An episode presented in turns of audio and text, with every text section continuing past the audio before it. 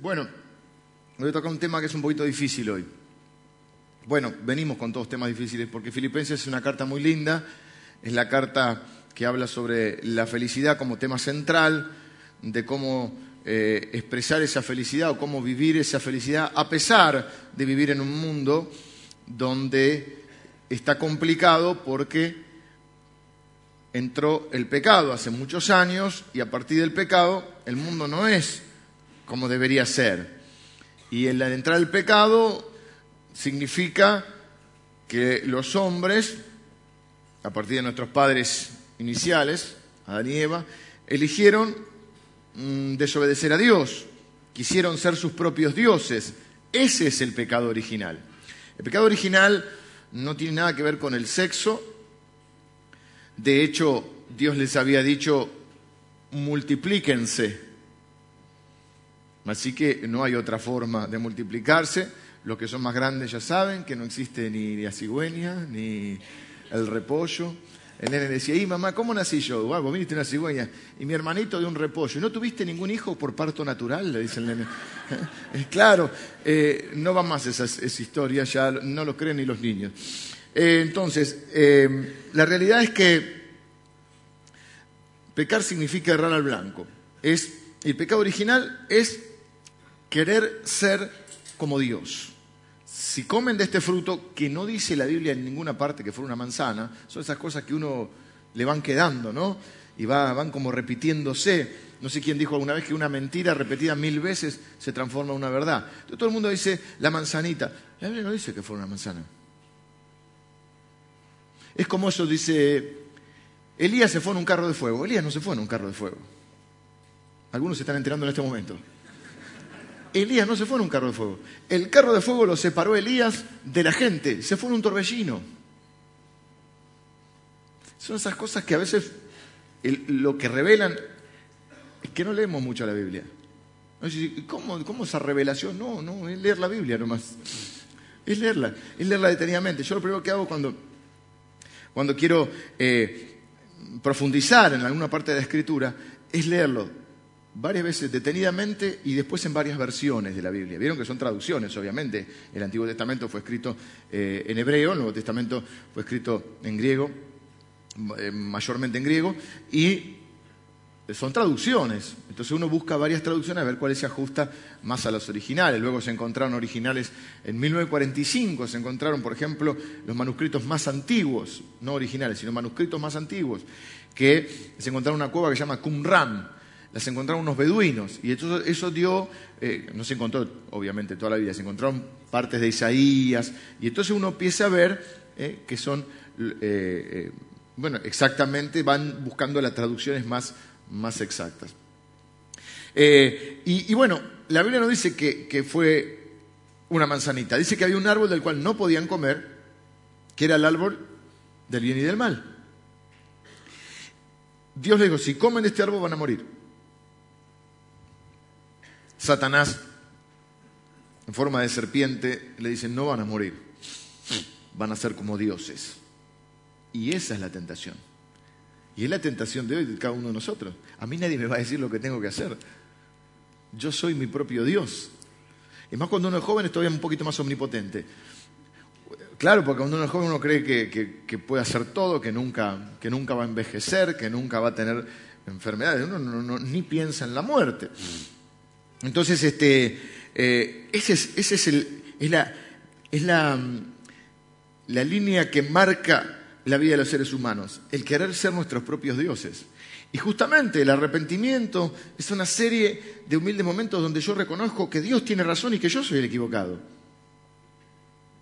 Pero el pecado entró en el mundo, por lo tanto hay sufrimiento, porque con el pecado entró la muerte, y entró la corrupción, y entró el dolor, y entró el sufrimiento, y el egoísmo, la avaricia, el orgullo, todo lo que hace, bueno, de hecho, entra el pecado en el mundo en Génesis capítulo 3, hay gente que solamente lee Génesis, parece que leían Génesis capítulo 1 y 2 y dice, Dios vio Dios que todo era bueno, así que todo es bueno y depende nomás que ponga buena actitud en la vida. Y no leen Génesis capítulo 3.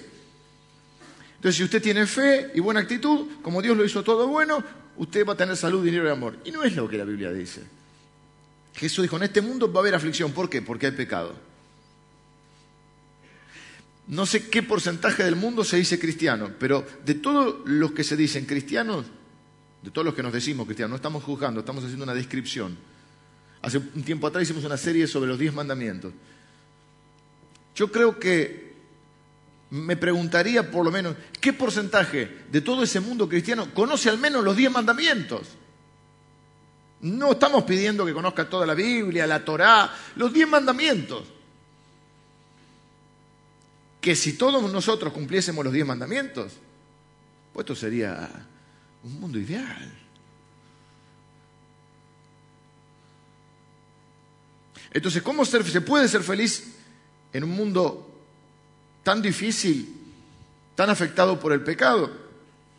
Bueno, nos va a hablar un hombre que escribe esta carta estando preso y que 16 veces en cuatro capítulos, lo cual es una carta corta y breve, que se le escribe a la gente que vivía en Filipos, la primera ciudad de Europa evangelizada, les dice, regocíjense, alégrense. Y empieza a darnos diferentes razones y nos empieza en diferentes circunstancias cómo podemos encontrar esa felicidad. Y hoy vamos a hablar, hoy vamos a leer un pasaje, vamos a hablar mucho de Jesús hoy, nos gusta hablar de Jesús. Nuestra iglesia nos gusta hablar mucho de Jesús. Creemos que Él es la razón de nuestra vida, es la razón de esta iglesia y Él es el único imprescindible eh, en este lugar. Y, por supuesto, quien merece todo el honor, toda la gloria. Hoy vamos a leer uno de esos pasajes que son, a mi entender, de los más, nos toca, ¿eh? no es que lo vamos siguiendo la línea de Filipenses, estamos estudiando en busca de la felicidad, pero lo estamos haciendo en base a un libro de la Biblia, porque eso nos permite que va pasando el tiempo y usted va siguiendo la serie y cuando se quiere acordar ya se sabe varios libros de la Biblia porque los estamos viendo prácticamente enteros. Hoy vamos a tocar un párrafo que para mí es uno de los párrafos centrales de Filipenses y yo diría de la Biblia. Es a mí, ese ya es un, gusto personal, es una de, de las porciones de la Biblia más hermosas, más bellas que hay. De hecho, algunos creen que era una canción que se cantaba, un himno que se cantaba en la iglesia primitiva. Esta carta fue escrita aproximadamente eh, unos 60 años después de Cristo, en el año 62, se calcula. Acuérdense que no sabemos exactamente la fecha y el lugar porque Pablo estuvo tantas veces preso que no se sabe en cuál de las prisiones o cuál de sus encarcelamientos era. Pero se cree que, o muchos creemos que era en el encarcelamiento en Roma por el año 62. Este hombre que había fundado esta iglesia estando preso, una de las vueltas que tuvo preso, en, Filipos. Eh, se convierte el carcelero, se convierte en una señora que se llama Lidia, que tenía bastante dinero y una buena posición económica, la, la, iglesia empieza en su casa, como empezaban las iglesias, y como a veces empiezan en una casa, y, y, luego pasan varios años en que él no los ve, y estando preso, esta gente se preocupa por él, queremos saber cómo está, y le mandan una ofrenda para que él tenga abrigo, alimento, y la mandan por un hombre que se llama Epafrodito, que también se enferma. Entonces es llovido, mojado. Ahora estamos los dos enfermos. Pero Dios milagrosamente lo sana a Epafrodito. Epafrodito le lleva la ofrenda. Y entonces Pablo, de su puño y letra, escribe esta carta breve para agradecerles, para contarles cómo está, para contarles cómo está Epafrodito y de paso para animarlos en la fe. Y para decirles que sean felices a pesar de lo difícil que está la vida. Porque ya estaba difícil en ese tiempo. Y para los cristianos estaba muy, muy difícil. Había una gran persecución, se había desatado ya una gran persecución. Se había desatado contra los cristianos una gran persecución. Ser cristiano era, vamos a decirlo así, era un problema. Hoy la gente busca ser cristiana para no tener problemas o para solucionar sus problemas. En ese momento, ser cristiano era meterte en un problema. E imagínense, lo hemos hablado porque hemos visto el libro de los Hechos que cuenta la iglesia naciente, imagínense la época donde eh, vos estás viviendo bajo una dictadura. Hace tiempos atrás tuvimos una dictadura. Y muchas veces ocurría que se iba a la casa de alguien, llegaba, entraba de noche, se la sacaba la gente y se la llevaba detenida. Bueno, esto pasaba con los cristianos. Pablo, que está escribiendo esta carta, primero fue un perseguidor de la iglesia. Se le apareció el Señor Jesús, no en visión, el Señor Jesús se le apareció luego de ese, uno, creo que es uno de los poquito, no sé si, ay, bueno, y a Juan después en Apocalipsis, que se le aparece el Señor ya ascendido, ya después de haber ascendido, el Señor viene y le dice, Saulo, ¿por qué me persigues? Dura cosa te es dar patadas contra un clavo. Porque cada vez que se persigue, eh, lo vimos el domingo pasado, que el Señor sufre todavía con nosotros y cada vez que uno de nosotros es dañado, el Señor se siente dañado. Llegando a esto, hoy vimos la, felicidad el domingo pasado, a pesar o en medio del sufrimiento, hoy vamos a ver la felicidad eh, que eh, se puede encontrar en la humildad. Y yo quiero hablar de la humildad, un tema muy difícil. Un tema muy difícil porque no está en nuestra naturaleza la humildad. En la mía seguro no está. No sé tú, pero yo. Entonces no es un tema en el cual ni loco, ningún tema debería ser, pero en este menos me pondría de ejemplo. ¿Cómo voy a, comenzar este tema de la humildad hoy? Lo voy a comenzar eh, contrastándolo con el orgullo. Vamos a contrastarlo con el orgullo porque a veces se entiende más por una palabra que encontré nueva en el diccionario que se llama juxtaposición.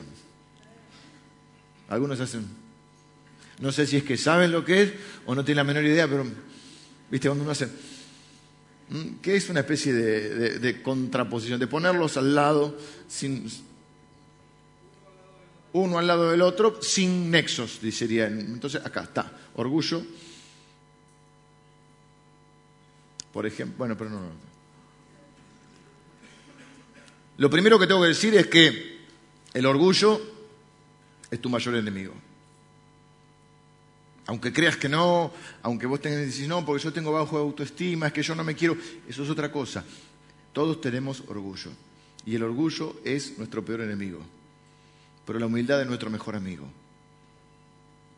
después de Jesús.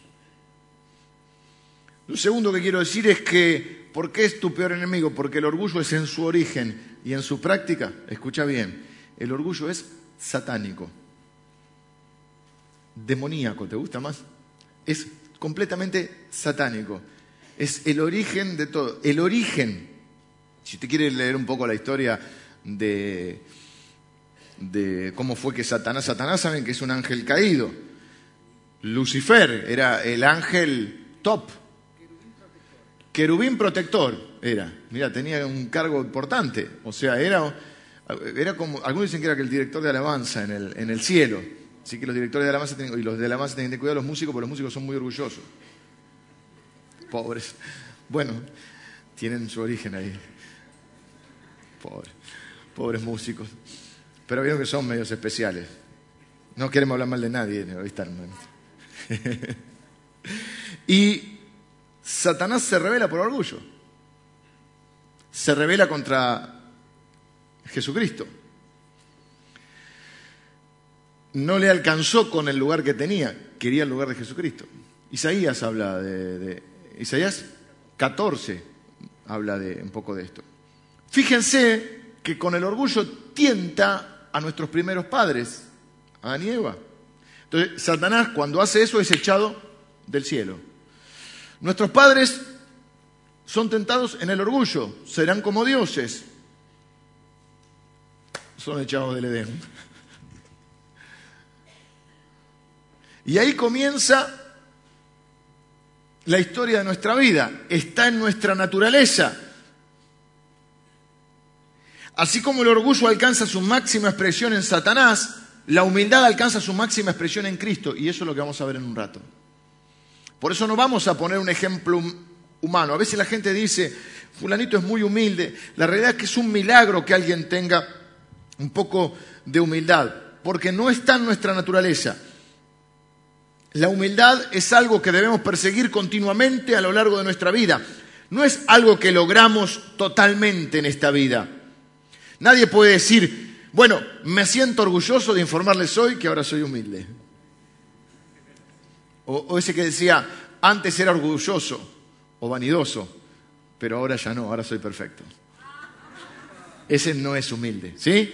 O sea que no es una cosa que vos decís, lo alcancé, lo tengo. Ahora que les informo que soy humilde, voy a escribir un libro que son los siete pasos para ser humilde. No, nadie puede, sería una, una ridiculez y una contradicción. Todo lo que podemos decir es, por la gracia de Dios, yo que soy una persona orgullosa, estoy buscando la humildad. Ya se empezaron a caer, ¿viste? Así que la realidad es que no está en nosotros el ser humilde. No está.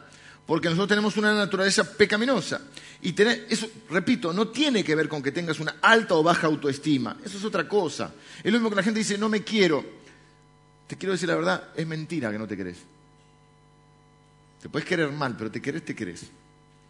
Tanto te querés y tanto me quiero que Jesús dijo, la regla principal es que cada uno ame al otro como se ama a sí mismo. Esa, dice, es el secreto de la vida, dice. ¿Mm? Que cada uno ame al otro como se ama a sí mismo. O sea, que amarnos amamos. Después estamos si tenemos una imagen distorsionada de nosotros, si no nos gusta algo de nosotros, si nos sentimos menos que los demás. Eso no tiene nada que ver ni con que no te quieras, ni con que no seas orgulloso. Es más, generalmente, a veces las personas que están más conflictuadas es porque en el fondo tienen más orgullo. Por ejemplo, muchas personas conflictuadas piensan que los demás tienen que hacer por ellos lo que ellos no harían por ellos ni por nadie. Todos, los demás les deben algo. nadie alcanza, todos lo defraudan, nadie alcanza, todo, nadie alcanza su, su nivel. En el fondo está diciendo, yo soy tan bueno, los demás no alcanzan mi nivel. Los demás tienen la obligación de hacer algo por mí. ¿Cómo no me llamaste? ¿Cómo no me diste? En el fondo es orgullo está velando por su propio interés, no lo vamos a ver, y no por los intereses de los demás. Ay, porque a mí no me saludó, porque me, dijo esto, me dijo lo otro, ¿cómo me va a tratar así? O sea, es orgullo. Así que ninguno de nosotros acá se va a poner hoy en la postura de yo soy humilde, los demás son orgullosos. ¿Por qué somos orgullosos? Primero por nuestra naturaleza pecaminosa, heredada de nuestros padres, Segundo, vivimos en una cultura occidental sobre todo que eh, exalta un poco el orgullo. Si bien se habla de humildad como porque queda lindo decir, sí, mirá qué humilde, qué fulanito, en realidad se exalta el orgullo. El éxito pasa por ser más que los demás. Toda la reorientación de nuestros deseos, o justamente toda la reorientación de la vida está en satisfacer nuestros deseos. Eso es orgullo también. No porque esté mal tener deseos, no porque esté mal tener sueños, pero todo está enfocado a que, a que a vos lo que te haga bien, lo que te haga mal, sacalo todo lo que te hace bien.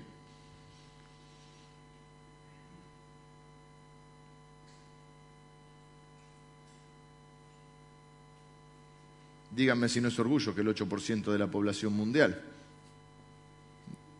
acumula toda la, mayor cantidad de la riqueza y hay casi un 90% que vive re mal.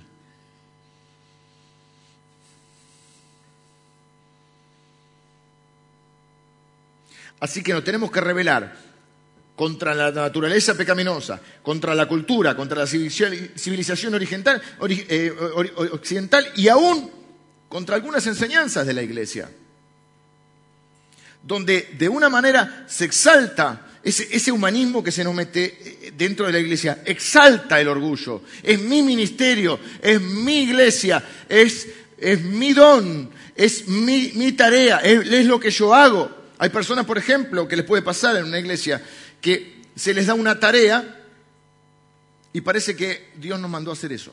No hay otra. ¿Vieron? No sé si me explico con esto.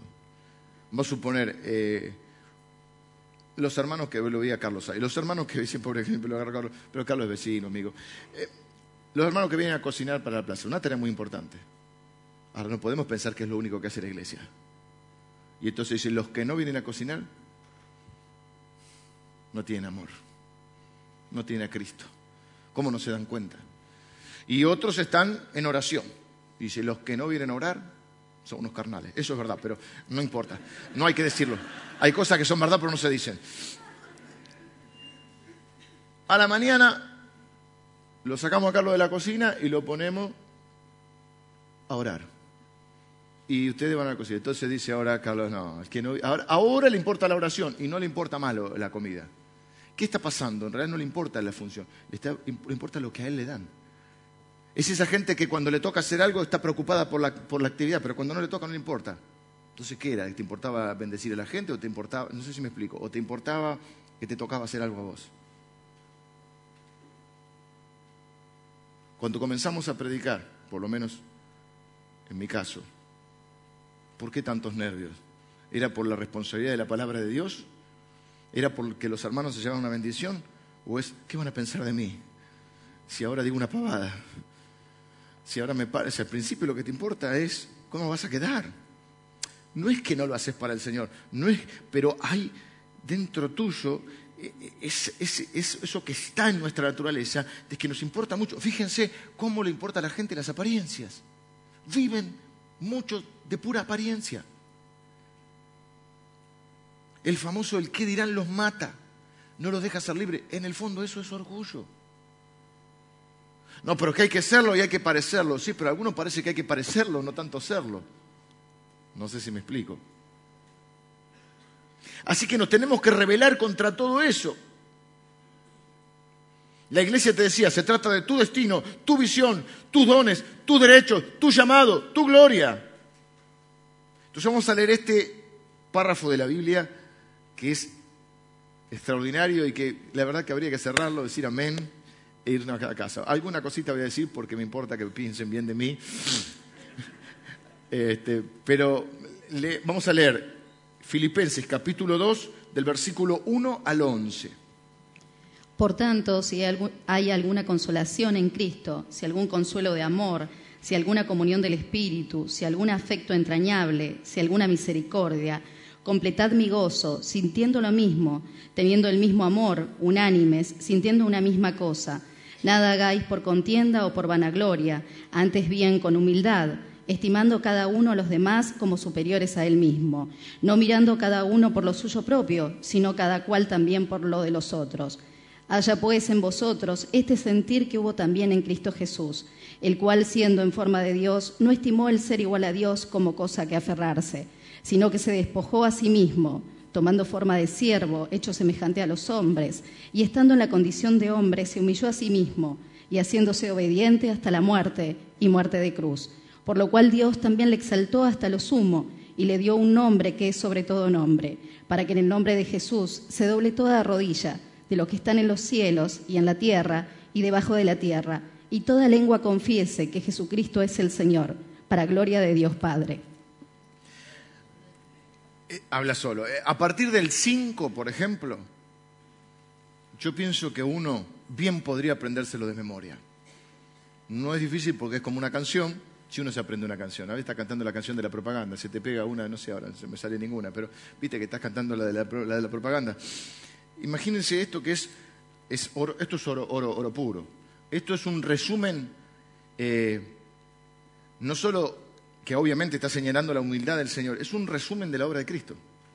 Esto es un resumen, podríamos decir, esos en la Biblia existen, Spurgeon creo que es el que decía, pequeños evangelios. O sea, esto es el Evangelio, que es buena noticia, que en sí que es, es resumir el plan de Dios. ¿Sí? Esto es un resumen del Evangelio. ¿Cómo te explico la Biblia en 1500 años? ¿De qué trata la Biblia? De Jesús, de Génesis y Apocalipsis. ¿Cómo te lo explico? Te lo explico acá. Había uno que era Dios. Dejó sus. renegó de sus. no renegó, digamos, se despojó de sus atributos se hizo hombre, vivió la vida que yo no podía vivir sin pecado, murió la muerte que yo debía morir, porque murió por mis pecados, para darme lo que yo no podía conseguir, la vida eterna. ¿A través de qué? De vencer la muerte, a Satanás y al pecado, resucitar conforme a, su palabra o a sus promesas y ascender a los cielos, presentar el sacrificio aceptado por, Cristo, por el Padre, el sacrificio de su sangre, cargando en la cruz por con todos nuestros pecados, nuestras corrupciones, nuestros dolores y nuestras enfermedades.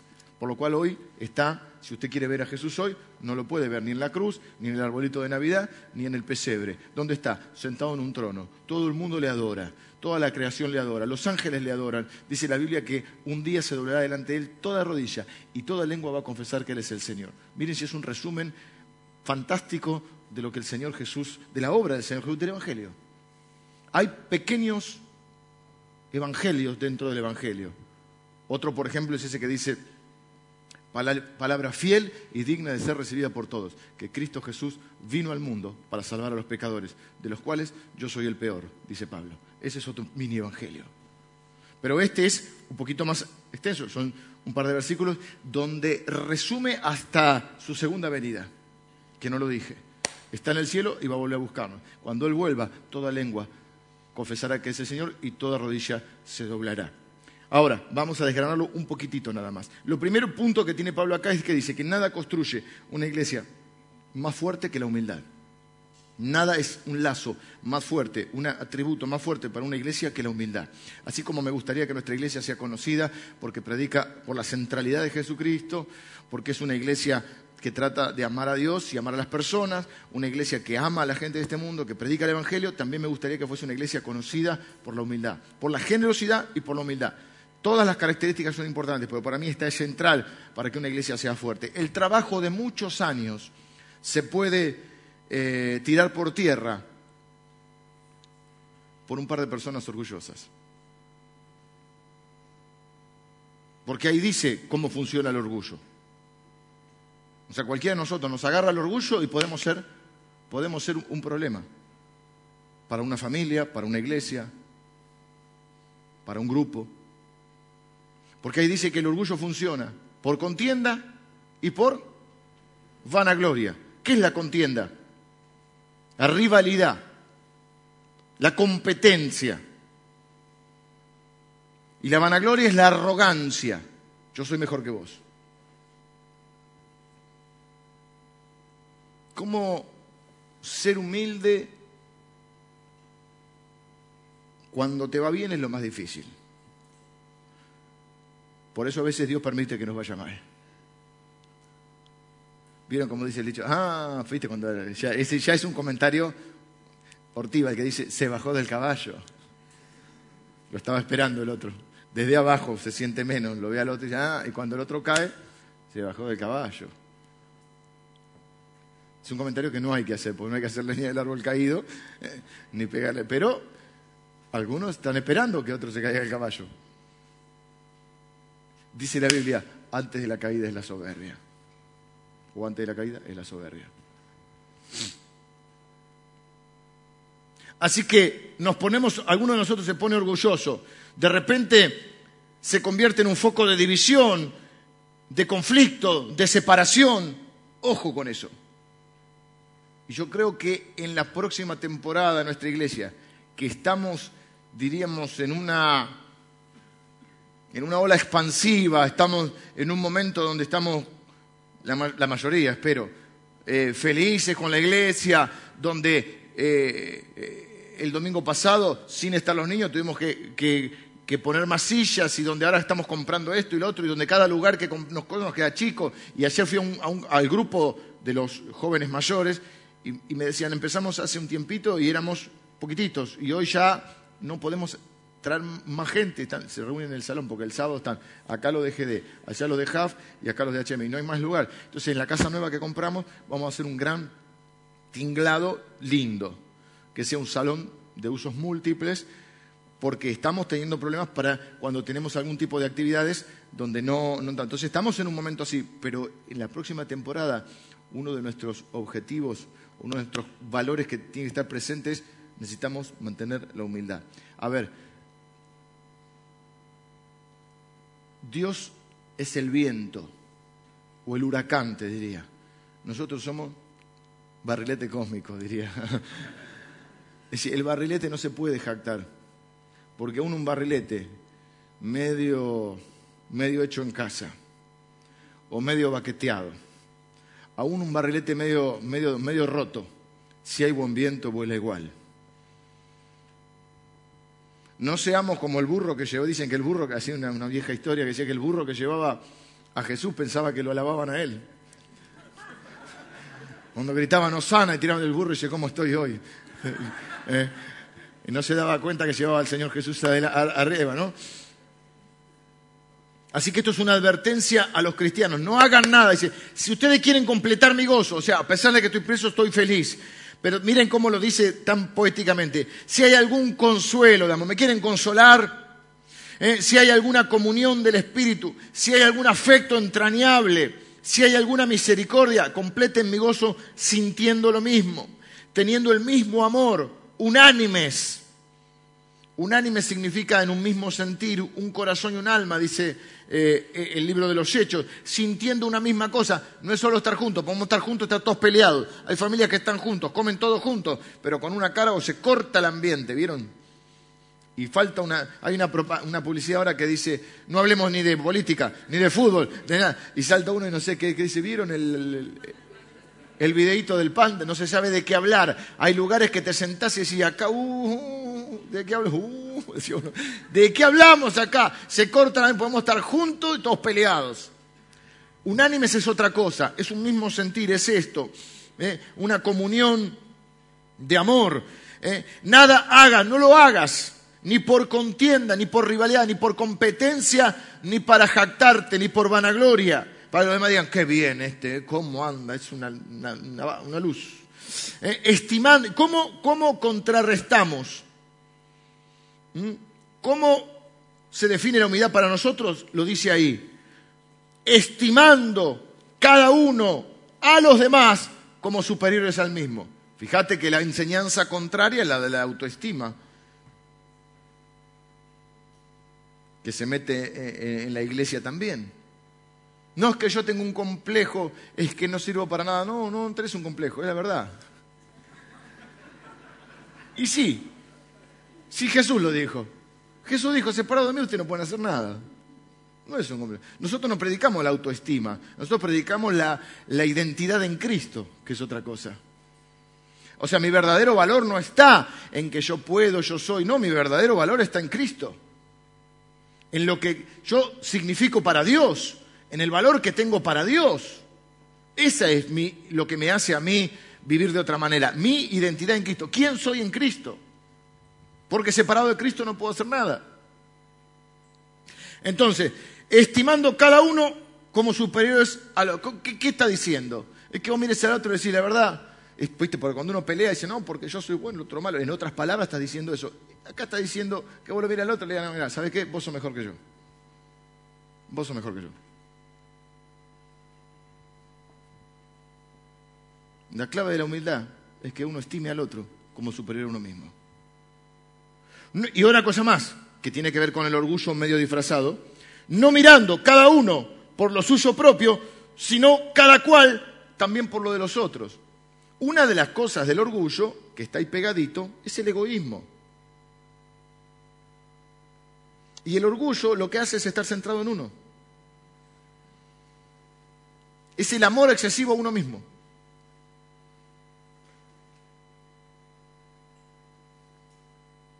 Lo pueden ver en la familia, lo pueden ver en una pareja, en un matrimonio.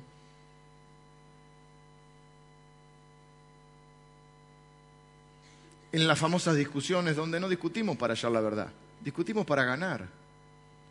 ¿Y cuántos de nosotros en medio de una discusión, cuando va perdiendo con argumentos, echa mano a algún otro argumento. En vez de echar mano a la vida eterna, como dice la Biblia, echa mano a algún... Y de golpe gira el argumento y pasa a ganar la contienda.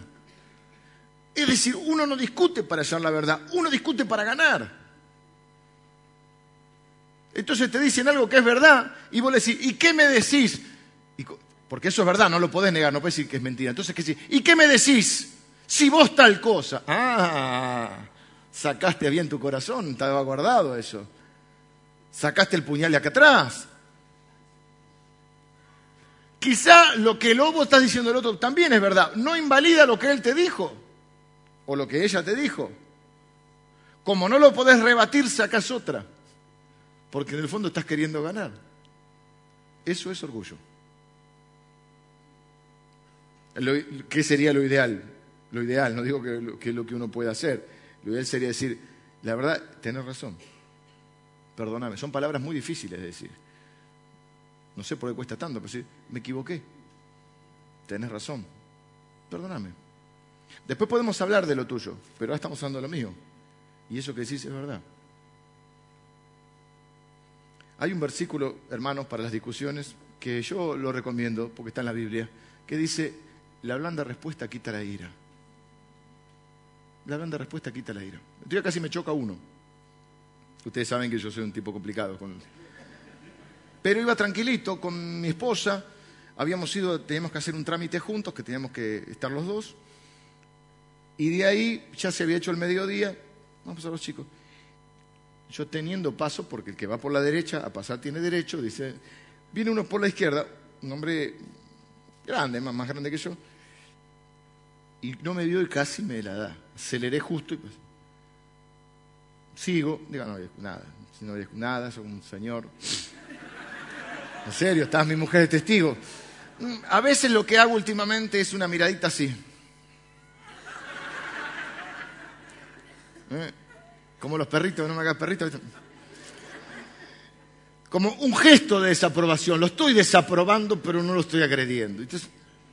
y sigo. Sigue el auto así. Y después nos volvemos a encontrar. Para delante mío en el semáforo. Y me hacía con la manito así. Cuando yo empiezo a mover el cuello, usted ya sabe. Y le digo mi mujer, yo no dije, ya me defiendo porque.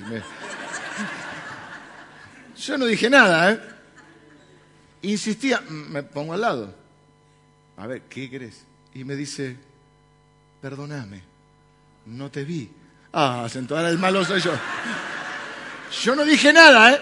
Nada. Me quedé, dice, me quedé, como que se quedó, ¿viste? Porque claro, fue una, él tuvo que frenar y yo tuve que acelerar porque si no... ¿eh? Y le digo, no, está bien, ¿viste? O sea, yo igual fui así, ¿eh? Está bien primero me resistí cuando decía, no, no, voy a pelear ahora estoy con mi mujer. Estoy con mi mujer, si no pelea. Eh, eh, este, la blanda respuesta quita la ira. No están los niños para enseñárselo, pero están los más jovencitos que ya son más grandes. Tu viejo te empieza, viste, a reprochar, a reprochar. Si vos se la discutís, lo encendés en ira. Es más fácil que digas, perdóname, se acabó. ¿Qué te va a decir? Tiene que ser muy miseria para seguir pegando sobre la herida. Y si sigue, sí, bueno, ya está, ya me pegaste, ¿listo? Ya está. Matrimonio lo mismo, es más fácil. La blanda respuesta quita la ira. ¿Qué es lo que te enciende más en bronca? Que no lo reconozca. ¿O no? Ahora, no es para que usted mire al de al lado y ahora se codee eh, y lo codee, porque no es para que Dios le está hablando al otro, Dios te está hablando a vos, ¿sí? Así que no quiero ningún matrimonio que codee al otro y le diga, ¿viste? porque eso es orgullo. Lo que tenés que hacer es decir, ah, Dios me está hablando a mí. A mí me está hablando el Señor, ¿sí? Y ahora entramos de lleno en lo que Pablo nos va a decir. En otras palabras nos va a decir, Jesús es la persona más humilde que haya vivido jamás sobre la tierra. Vamos a leer del 5 al 7. Haya pues, de paso se, se lo van aprendiendo de memoria. Haya pues en vosotros este sentir que hubo también en Cristo Jesús, el cual siendo en forma de Dios, no estimó el ser igual a Dios como cosa a que aferrarse, sino que se despojó a sí mismo, tomando forma de siervo, hecho semejante a los hombres. Nadie es más humilde que Jesús. Yo no vengo a enseñarte humildad desde mi... Desde yo soy humilde y vos no. Vengo a enseñarte humildad diciendo, vamos a perseguir la humildad y la única manera que tenemos de perseguir la humildad y dejar nuestro orgullo es mirar a Jesús, porque Jesús es el ser más humilde que vivió sobre la tierra. ¿Cómo lo demuestra? Dice acá. ¿Cuál es el sentir de Jesús? Que fue tan humilde, que vamos a un término teológico ahora, que se llama encarnación, que Jesús se encarnó, siendo Dios, se hizo hombre. La distancia es mil veces mayor, pero como para poner un pequeño ejemplo, algunas veces nos enseñaban que es como si uno de nosotros hiciera una hormiga. Es más la distancia. Dios se hizo hombre. Jesús no es un ser creado. Mucha, ahí tiene que usted que entender porque hay muchas cosas teológicas que son importantes. Jesús no es un ser creado, Satanás es un ser creado. Jesús es Dios mismo que se hizo hombre. Es Dios en tres personas. Esto es difícil de entender en una mente humana porque, y, limitada como la nuestra. Dios Padre, Dios Hijo y Dios Espíritu Santo. Tres manifestaciones del mismo Dios. Es como lo vemos con el agua. Puede ser vapor, líquido o sólido, pero es la misma esencia. Dios es Dios, Jesucristo es Dios. Se hace hombre en lo que se conoce como la encarnación. El Espíritu tomó un cuerpo, o sea, tomó forma de hombre, de cuerpo, tomó, se, se encarnó, se limitó a un cuerpo humano. Jesús es Dios encarnado.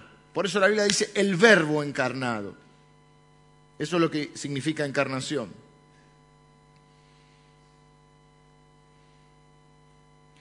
Ahora, miren si es humilde. El creador entra en la creación. El eterno entra en el tiempo. Deja su trono donde todo habitante del cielo le adora para venir a nacer en un pesebre, siendo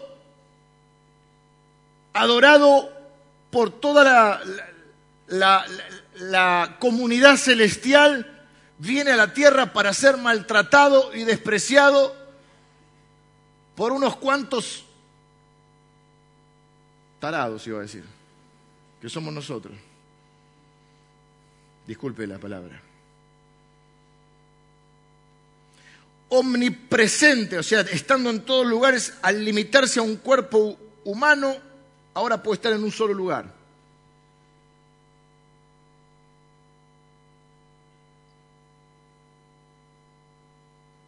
de vivir en el cielo a vivir en la pobreza en la tierra. Por eso la Biblia dice en Isaías, 800 años, que Él es un varón experimentado en quebranto. Ahora, la encarnación, esto es otro concepto teológico, pero es importante, son, son cosas que tenemos que saber. Y son de Cristo, no estamos hablando de conceptos teológicos secundarios, son centrales porque uno tiene que tener muy claro quién es Jesucristo.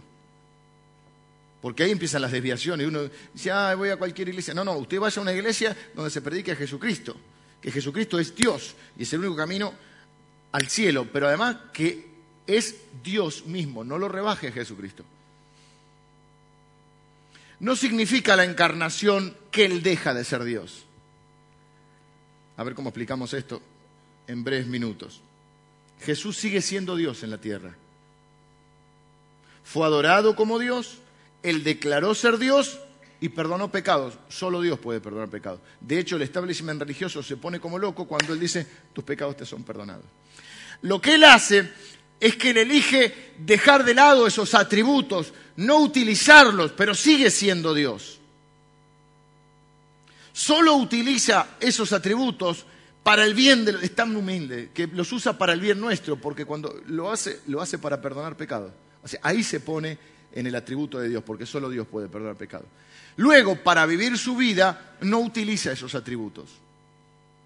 Porque si no tenemos una idea también de que Él es una especie de Superman que hace así, tiene la J de Jesús, y entonces, bueno, le dolió, pero no le dolió tanto.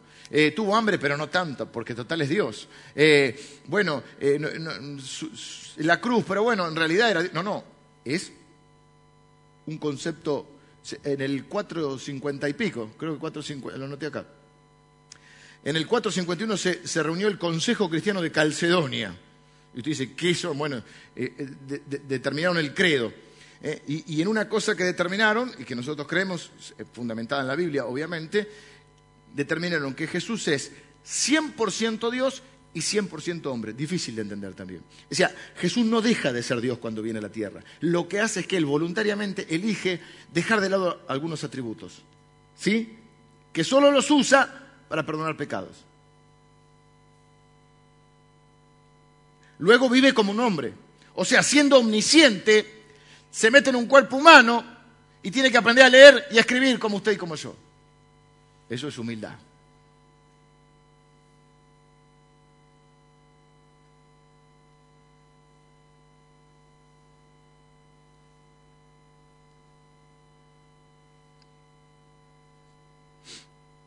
100% Dios, 100% hombre. Se conoce eso como la unión hipostática.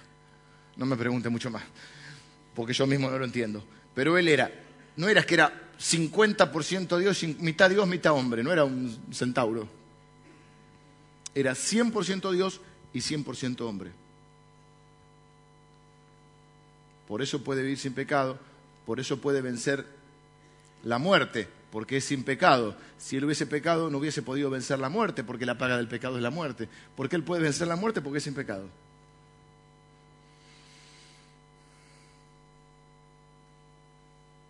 Jesucristo no solo es la persona más humilde que haya vivido sobre la tierra, sino que el acto de entregarse voluntariamente en la cruz es el acto más humilde de la historia de la humanidad.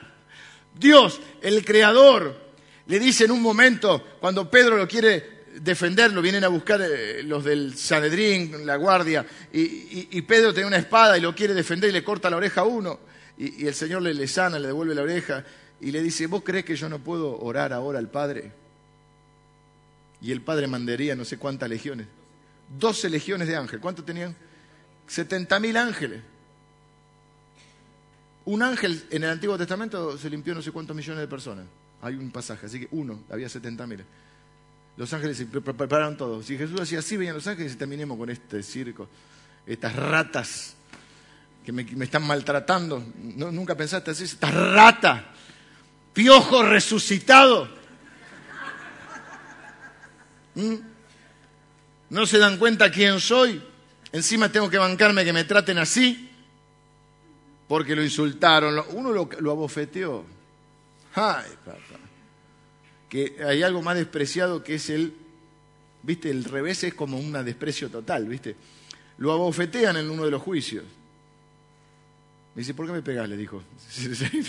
Le dijo así. ¿Por qué me pegas? Lo escupen, lo azotan. Y no es para enfatizar el sufrimiento, es para entender la humildad de este hombre, de este Dios. Nuestro Dios.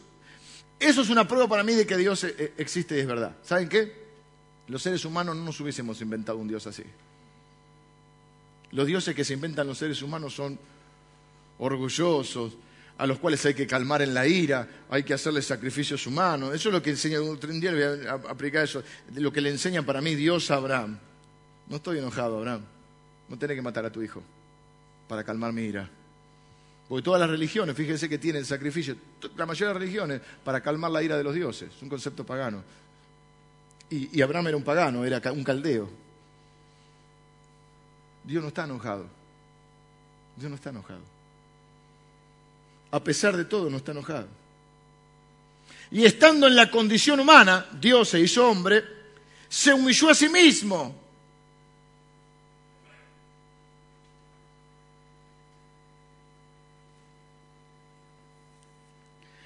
Para venir a salvar a un grupo de que algunos son matones, otros son santurrones, otros son este, orgullosos, la mayoría.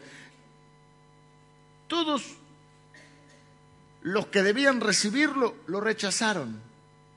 O sea, Dios haciendo esto y lo rechazan. Dice, a los, a los suyos, dice, no a los suyos, a los suyos, porque era suyo, su pueblo. A los suyos vino y los suyos no lo recibieron. ¿Cómo respondimos? Lo matamos. O sea, no hay justo ni un uno, dice la Biblia. Al único santo, al único justo, lo matamos.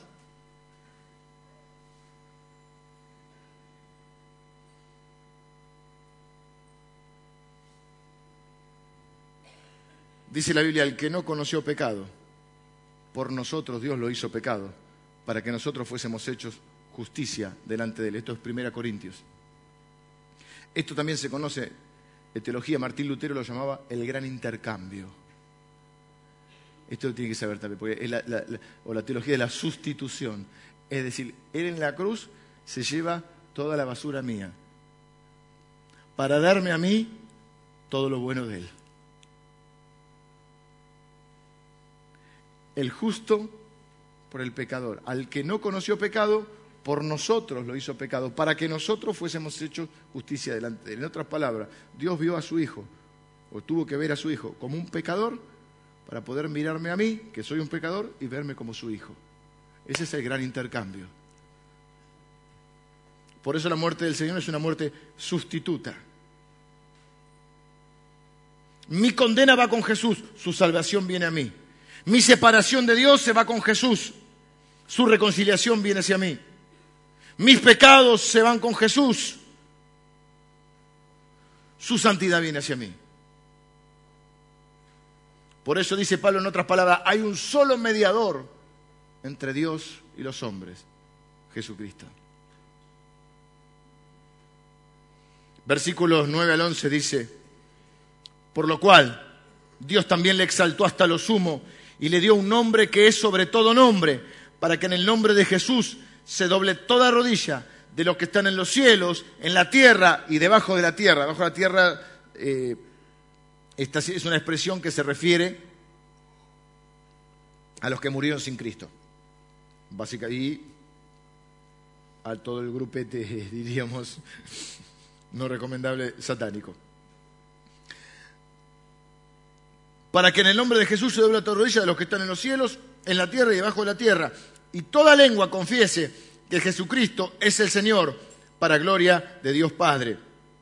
Acá ya no hablamos de la encarnación, sino de la exaltación del Señor Jesús.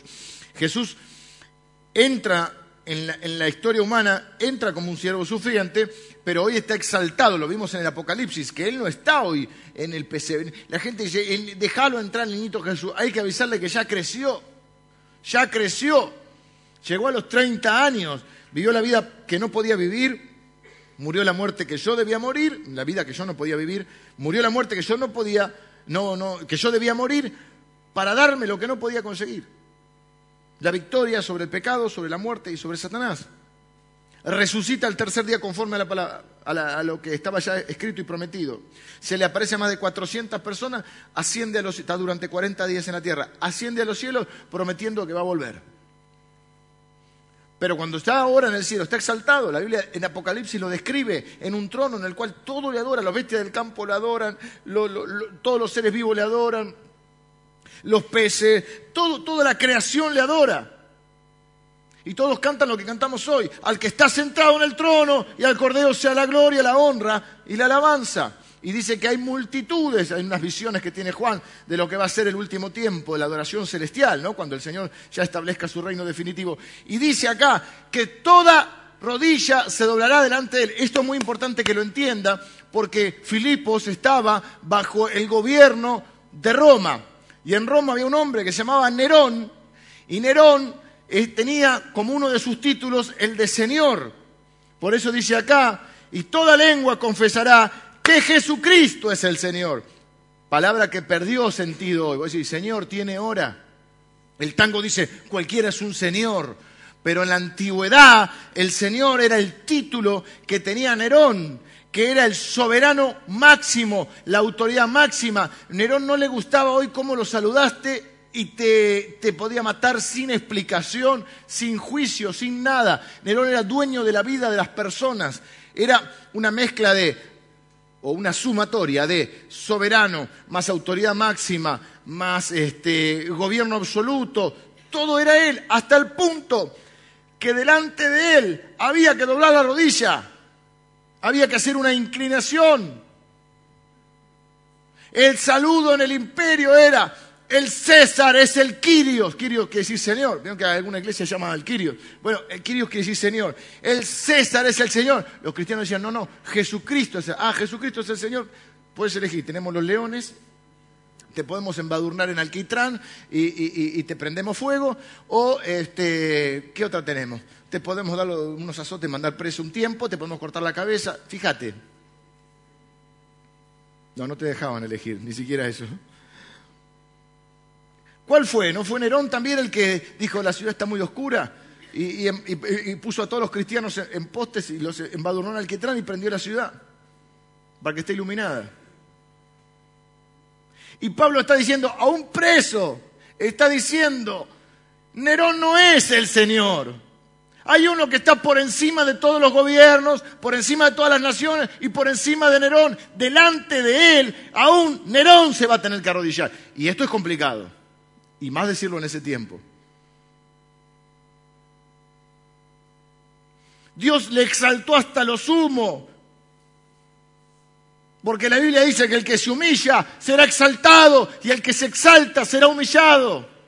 Después tengo un par de versículos que te meten miedo. Toda lengua confesará que Jesucristo es el Señor. Y cuando vos ves esto decís, toda rodilla sí. Napoleón fue emperador del mundo por un día. Una vez vi un cuadro, no me acuerdo dónde, que hizo el cuadro de la coronación de Napoleón, como emperador del mundo, por un día, 24 horas. Hitler casi llega. Siempre, le, se le levantan los rusos, son bravos los rusos.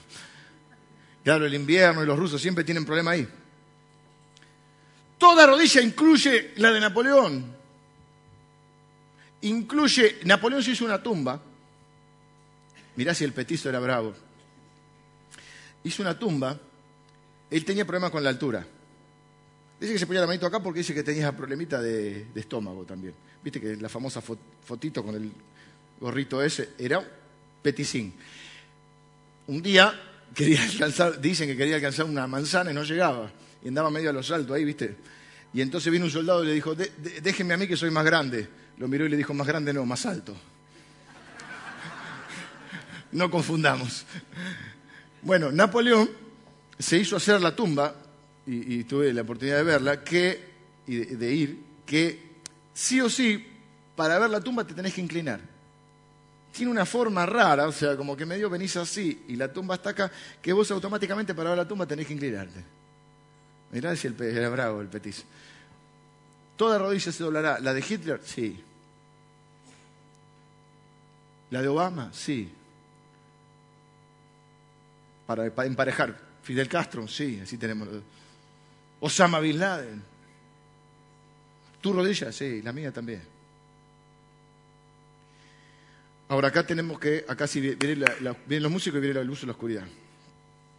Porque toda rodilla se doblará y toda lengua tendrá que reconocer, escuche bien esta parte, no se distraigan, los músicos pero vengan rápido, que Jesucristo es el Señor. Quiero que pienses esto.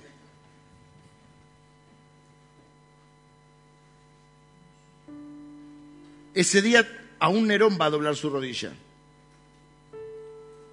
La pregunta es, ¿eso significa que todos van a ser salvos? ¿Sabes qué significa? Que cuando Él venga y establezca su reino, por eso dice los que están en los cielos, en la tierra y debajo de la tierra, todos los muertos van a resucitar, todos. Todo el mundo va a comparecer delante de Él y todo el mundo va a tener que doblar sus rodillas. Pero escuche acá y no se me distraiga. No es momento ni de ir al baño, nada, es momento de escuchar porque es momento de salvación. Para muchos va a ser demasiado tarde ese día. Porque la Biblia dice que quien no lo haya reconocido en la tierra, quien no haya doblado su rodilla en la tierra, quien no haya confesado que Él es el Señor en la tierra, aunque ese día lo tenga que reconocer y doblar su rodilla, ese día va a ser demasiado tarde. ¿Cómo lo sé? Porque lo dice la Biblia. La Biblia dice, si confesares con tu boca que Jesús es el Señor y creyeres en tu corazón que Dios le levantó de los muertos, serás salvo. Porque con el corazón se cree para justicia, pero con la boca se confiesa para salvación. En otras palabras, Jesús dijo, el que me confesare delante de los hombres, yo le confesaré delante de mi Padre que está en los cielos. Pero el que me negare delante de los hombres, yo le negaré delante de mi Padre que está en los cielos. Entonces un día toda lengua confesará, pero no todos serán salvos. Entonces la pregunta es, ¿lo vas a confesar hoy para salvación? ¿O vas a hacerlo al otro lado de la tumba, ya condenado?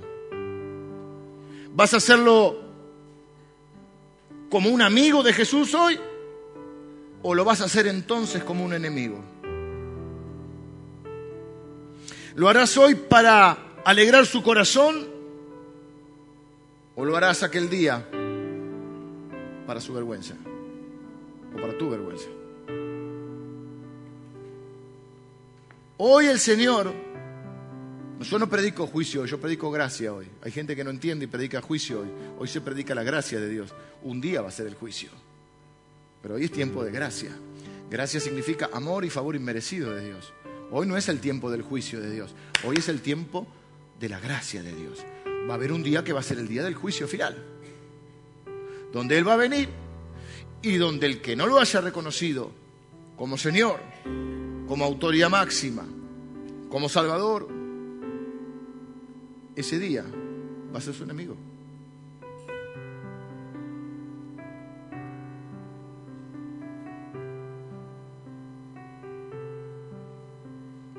Por eso realmente mi nombre no importa mucho.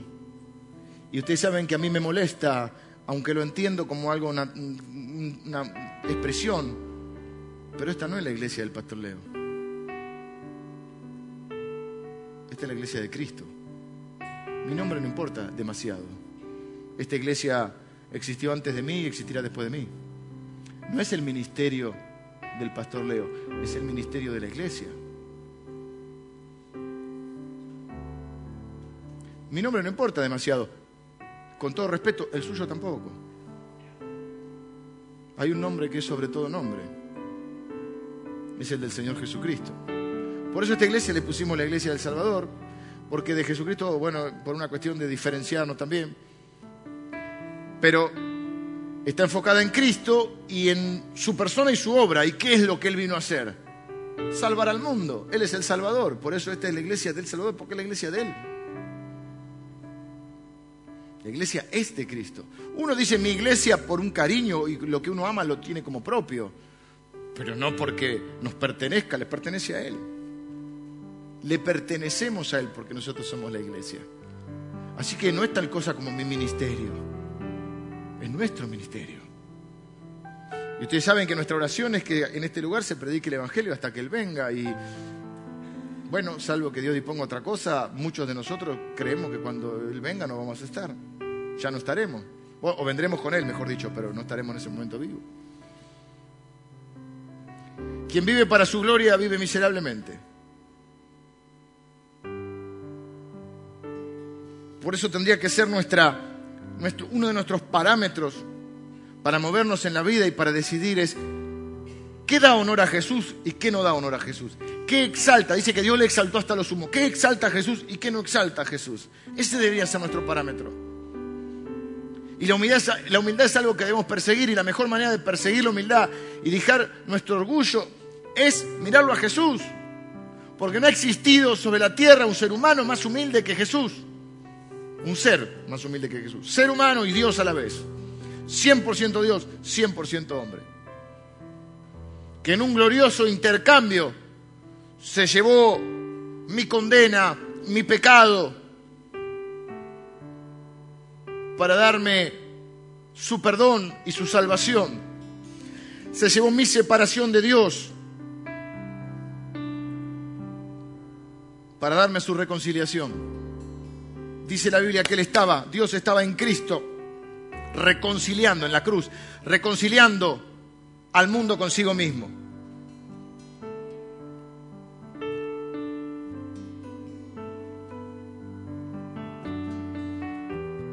La Biblia dice, tengo un montón de pasajes sobre, dice que hay seis cosas que aborrece Jehová y aún siete abomina su alma y una son los ojos altivos.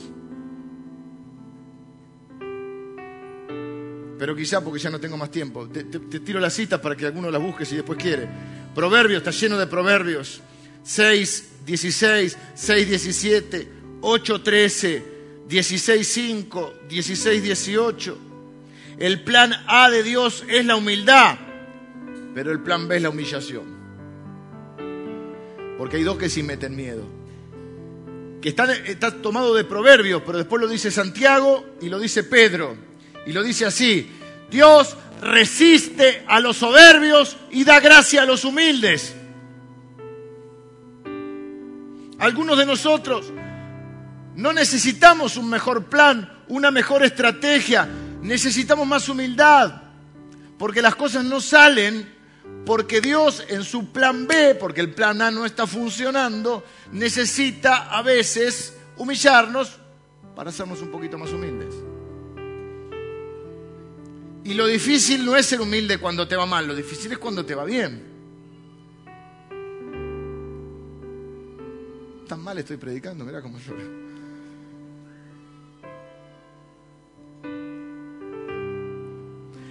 Él está sentado en el cielo y dice que, en otras palabras, podríamos decir, se opone a los orgullosos, los resiste.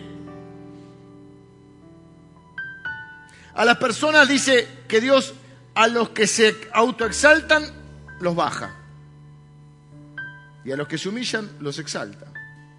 Jesús lo contó en otras cosas, en otras palabras, dice, mira, si vas a un lugar, no te sentes adelante, sentate atrás. Es mejor que el dueño de casa te diga, no, no, vení, pasá, vos tenés que ir adelante. Y no que estés adelante y te diga, estás ocupando un lugar que no te corresponde, anda para atrás.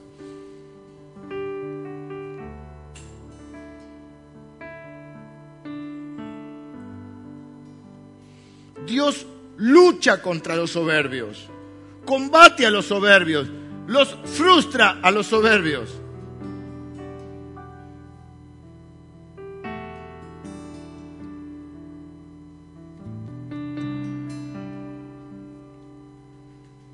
Aborrece a los soberbios. Lo dice la Biblia. ¿Alguno de ustedes tendría la loca idea de levantarse un día y decir, vamos a pelear, Señor, te reto a pelear? ¿Lo harían? Y si lo hacen, algún patito se les, se les fue. No es muy lógico pelearse con Dios, ¿no? De hecho, la Biblia dice, hay, hay, ese hay como diciendo, uh, hay del que pleitea con su hacedor. Hay del que pelea con su hacedor. No se te ocurría, si estás más o menos en, tus cabales, no se te ocurría. Cuando vos sos soberbio, le estás diciendo a Dios, vamos a pelear. Porque Dios resiste a los soberbios. Se opone. Y hay cosas que nos salen mal, escucha bien, hay cosas que nos salen mal en la vida. No porque no tengamos un buen plan, no porque necesitemos una mejor estrategia, porque necesitamos humildad. La humildad es decir, Dios tiene razón. La humildad es decir, yo quiero ser un poquito como Él. Yo sin Él no puedo hacer nada. Yo quiero seguir el ejemplo de Él. Si yo me creo bueno, lo tengo que mirar a Él. Entonces digo, no soy tan bueno. Si yo me creo generoso, lo tengo que mirar a Él. Para ver que no soy. ¿Con quién te comparás?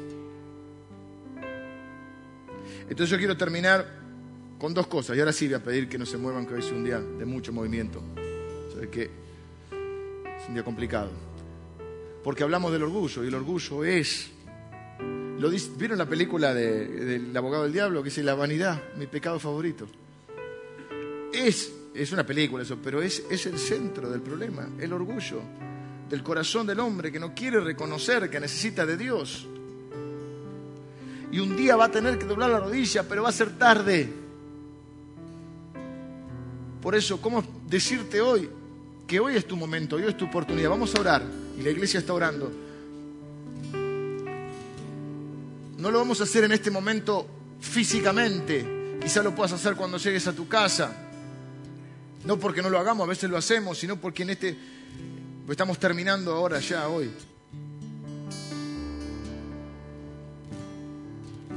Pero has doblado alguna vez tu rodilla delante del Señor Jesús y has reconocido que Él es el Señor. Él es el único, dice la Biblia, mediador entre Dios y los hombres. Él es el medio para llegar a Dios. ¿Has reconocido que Él es el Señor? ¿Has doblado tu rodilla? Si no lo haces hoy, lo vas a hacer, o si no lo haces en tu vida aquí en la tierra, un día lo vas a hacer después de la tumba, del otro lado de la tumba. Pero va a ser tarde. Porque Dios le exaltó hasta lo sumo. Y le dio un nombre que sobre todo nombre. Para que en el nombre del Señor Jesús se doble toda rodilla. Incluida la tuya, incluida la mía. Yo espero que en la próxima tiempo de la iglesia esta sea una palabra que tengamos presente y que nos defina la búsqueda de la humildad. No vamos a poder decir la alcanzamos, pero podemos decir, soy un hombre orgulloso que por la gracia de Dios persigo la humildad. ¿Cómo la persigo? Estimando a los demás como superiores a mí mismo. Buscando no solo mi propio bien, sino también el de los demás.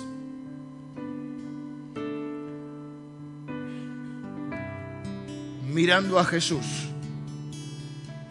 el ser más humilde que haya vivido jamás en esta tierra. Pero ahora quiero preguntarte, ¿has reconocido que Jesús es el Señor? ¿Estás seguro de tu salvación? ¿Has doblado tu rodilla delante de Él? Hoy es tu oportunidad.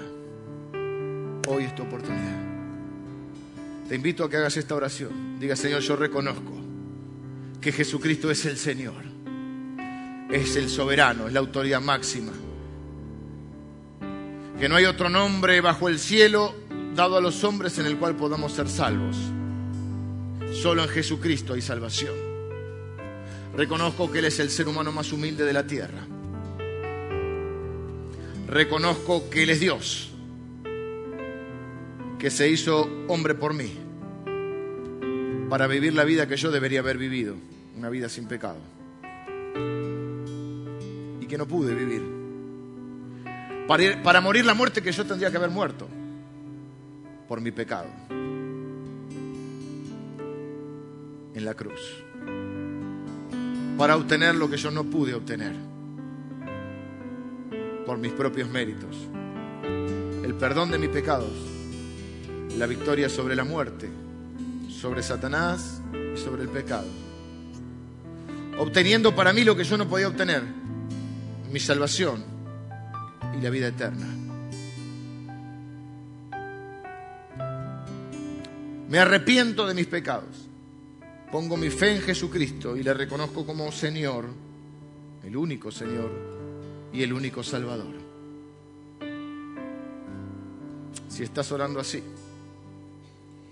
un día volveremos a doblar nuestras rodillas delante de Él. Bueno, en la tierra lo haremos varias veces, pero un día, cuando Él venga delante de Él, doblaremos nuestras rodillas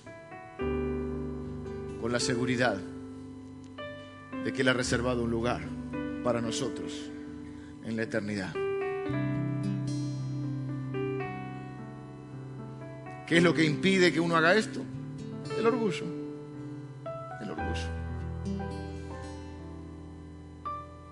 De creer que hay otra forma. Toda, toda religión que no proclama la gracia de Dios en Jesucristo es un intento de ganarse algo que no se puede ganar. En el fondo esconde un orgullo. Por eso te quiero preguntar, ¿estás reconociendo que Jesús es el Señor? Quisiera orar por vos. Levántame tu mano derecha, por favor, si, si, si estás orando de esta manera, si has orado así. Dios te bendiga. Dios te bendiga. ¿Quién más que en esta? Dios te bendiga. Está reconociendo que el Señor, que Jesús, Dios te bendiga, que Jesucristo es el Señor. Dios te bendiga. Dios le bendiga allá. Dios te bendiga allá atrás.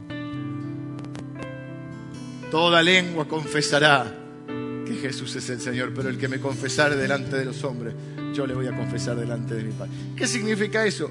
Que el que haya confesado que Jesús es el Señor y el Salvador, él delante de su Padre va a decir, a este lo conozco.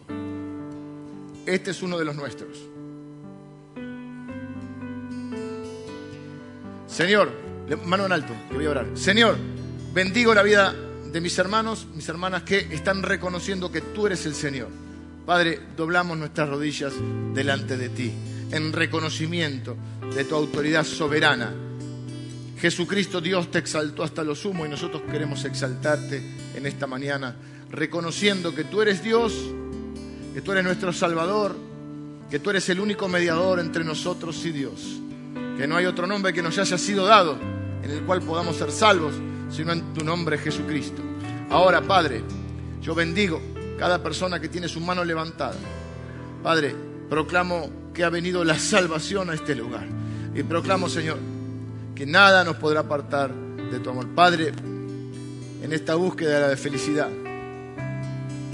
están dando el paso más importante de sus vidas. Tu palabra dice que si alguno está en, en Cristo, es una nueva persona y las cosas viejas pasaron y todas son hechas nuevas. Y yo lo proclamo en la vida de mis hermanos. Ahora, Señor, oramos todos pidiéndote que nos ayudes en esta persecución de la humildad. Señor, preferimos el plan A, de humillarnos bajo tu poderosa mano para que tú nos exaltes cuando fuere tiempo. echamos toda nuestra ansiedad sobre ti, sabiendo que tú tienes cuidado de nosotros. Pero Señor, nos queremos revestir de esa humildad. Queremos reconocer que somos orgullosos y pedirte perdón por nuestro orgullo, por nuestra arrogancia, por nuestra vanidad, por buscar nuestra vanagloria, por importarnos tanto lo que los demás digan de nosotros, por importarnos tanto lo que vayan a opinar, Señor. Queremos cambiar eso, Señor, y que nos importe más lo que, lo que tú piensas de nosotros que lo que piensan los demás. Señor, ayúdanos a ser más humildes y menos orgullosos y a perseguir constantemente esta humildad mirando a Jesús. En el nombre del cual oramos. Amén. Míreme un segundo, espere, espere, míreme un segundo, mire.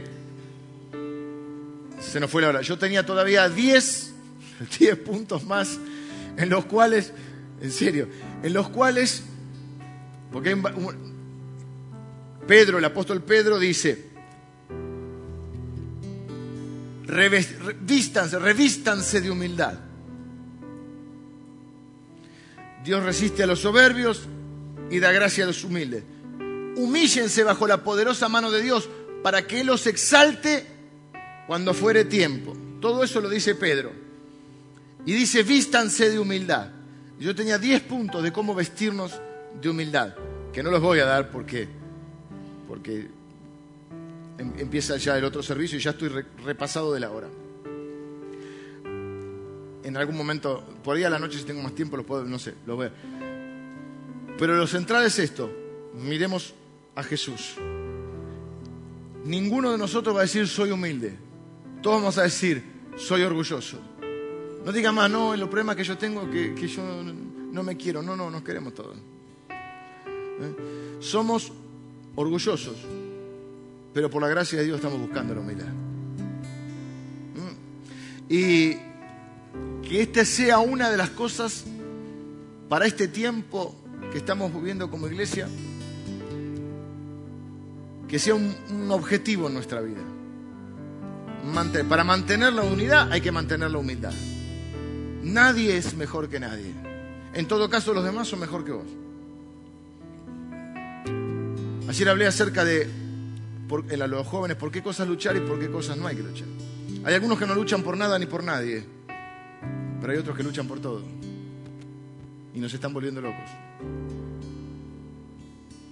Y hay que saber ser sabio para saber por qué cosas hay que luchar y por qué cosas no hay que luchar.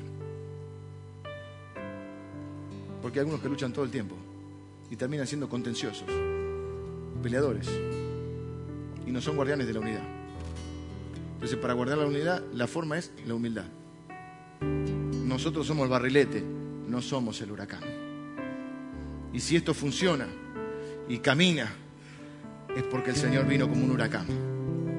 Nosotros somos barrilete medio deshilachado. No seas como el burrito, que se cree que lo vitorean a él. ¿Sí? Nos lo decimos cada uno a sí mismo y vamos a buscar la humildad. Individualmente como iglesia, ¿sí? Que Dios les bendiga.